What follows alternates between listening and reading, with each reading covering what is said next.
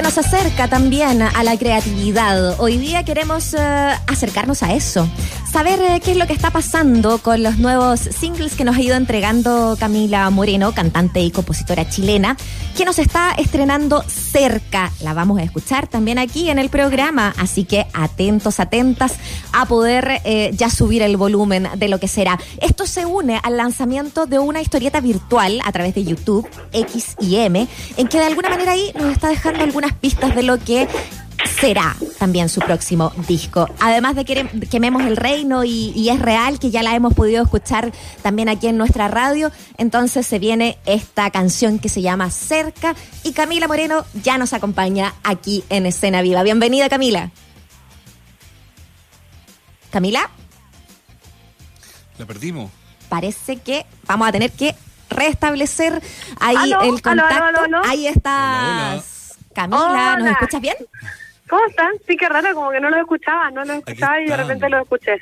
Te escuchamos bien. ¿Cómo estás, Camila? Qué, qué entretenido esto de la, de la historia de, de, X. Lo estoy empezando a ver en este momento, disculpe, no lo he visto antes, pero está muy bueno. ¿En qué momento se, se te mm, aparece la idea de hacer esta serie web de cuatro episodios, X y M? Cuéntanos de qué trata. Bueno, es una historia que en verdad atraviesa todo el disco que, que estoy haciendo. Ya. Y, y de hecho la historia completa la van a, la van a poder conocer una vez que, que salga el disco. Claro. Y esta, esta web serie de cuatro episodios, que es una historieta en verdad virtual, eh, es como la precuela de la historia. Entiendo.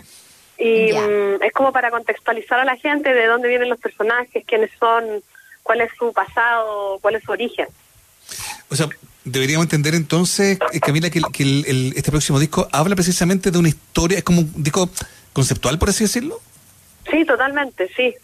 Sí, un disco incluso incluso narrativo, o sea, hay una historia que acompaña las canciones eh, y que cada canción como que cuenta un momento de la historia no necesariamente ese momento pues, tiene que ser lineal, muchas veces como, eh, por ejemplo, cerca en la historia es un momento súper sensorial, no es narrativo propiamente tal, mm. pero sí es un momento donde X le está cantando a M, ¿cachai? Oye, y por lo que puedo ver, eh, perdona Muriel, pero por lo que puedo ver, Camila, son como, eh, dime si me equivoco, pero son personajes como femeninos, heroínas, en, un contexto entre apocalíptico y futurista, digamos, ¿no? ¿Es correcto eso? Sí, claro, o sea, eh, todo ocurre en el siglo XXIII eh, y la, la protagonista, que, que, es como mi alter ego, eh, es una mujer cyborg. Y en verdad, pues el, cyborg no, no necesariamente tiene género, pero sí, sí luce como una chica media andrógina, pero sí podríamos decir que es una chica. En cambio, M claramente sí es una mujer. Pero es una mujer mutante. bueno, es que, mezclaste harto ahí como desde la ciencia ficción. Eh, eh, ¿qué, te fue inspirando o de qué fuiste sacando también? Porque esto tiene mucho de narrativo, de música, pero también como de cinematográfico. Estás trabajando ahí con, con, eh, dirección y guion, además, aparte. ¿Qué te fue pasando ahí desde la imagen también? Sí, o sea, claramente esta es una historia de ciencia ficción y mm, es la primera historia de ciencia ficción que hago y yo eh, soy coleccionista de cómics. Esa es como mi única mm, afición real, así como la única cosa que realmente colecciono son, son los cómics. ¿De y qué tipo? Mm, desde chica, desde chica colecciono cómics como europeos, como Jodorowsky, Moebius, Manara. Qué eh, entonces desde chica que me ha nutrido mucho, soy súper fanática de unos belgas que se llaman Schuiten and Peters. Eh, y tiene que ver, claro, con el mundo de la ciencia ficción, con el mundo de la fantasía, y bueno, siempre ha sido mi género favorito, la verdad, eh, la fantasía, la ciencia ficción. Y las películas, no sé, desde Blade Runner, esto tiene harto de Blade Runner igual. Mm, eh, y tiene harto de retrofuturismo. Y mm, bueno, y esta historia se fue apareciendo, la verdad, como en las canciones. realmente no puedo como marcar un momento donde dije, aquí hay, aquí hay una historia, pero claramente en el videoclip es real nos dimos cuenta que habían dos chicas que se encontraban en una fiesta media clandestina queer y que habían rollo con los pasillos de tiempo. No sé si vieron el videoclip de Real donde mi personaje va mirando unas piezas y empiezan a pasar cosas y ahí me pareció que había una historia en sí misma. Y después entendimos y después todo esto en, verdad se nos fue apareciendo como pero esto es eh, en el igual siempre supimos que esta era una historia post-apocalíptica, incluso cuando incluso antes del, del estallido social sabíamos que estábamos haciendo una historia o que estábamos situados en un mundo en llamas. Por eso cuando llegó el 18 de octubre fue súper loco y, mm. y de hecho, bueno, cambiamos la cambiamos como el, la agenda que teníamos, ¿no? Porque el, plan no, eh, no, era salir primero con Quememos el Reino. Pero Quememos el Reino sí era una canción que existía, ¿cachai? Claro. Oye, Camila, eh, claro, para los que siguen tu carrera, eh, eh, quizás puede ser sorpresivo, digamos, ¿no?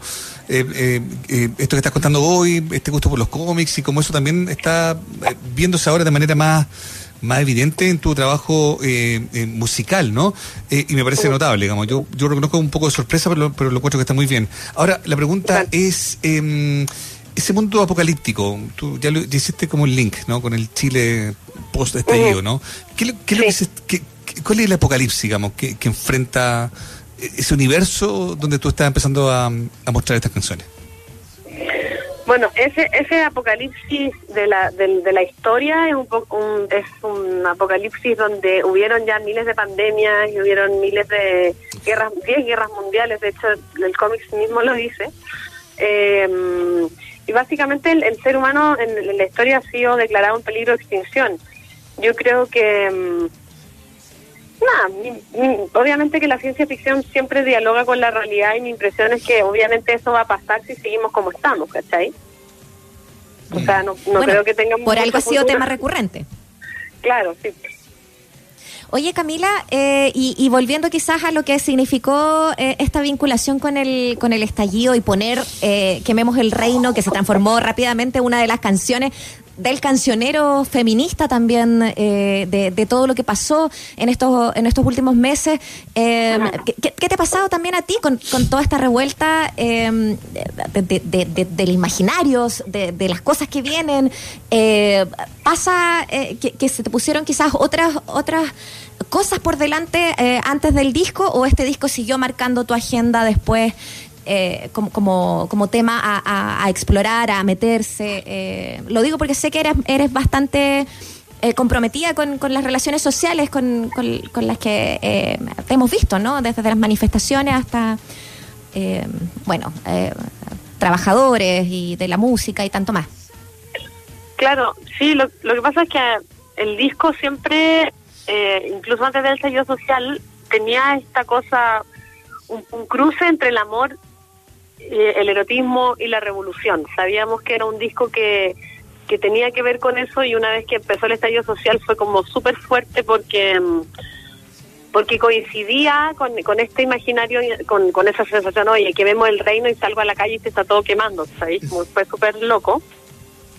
Y mm, entonces la verdad como la, la, agenda del disco propiamente tal mm, claro, ha sido modificada por la pandemia, por el estallido social, pero sí, pero sigue estando relacionado con lo que está pasando, ¿cachai? Yo creo que también en el disco hay harto cuestionamiento de identidad de género, creo que mm, mm.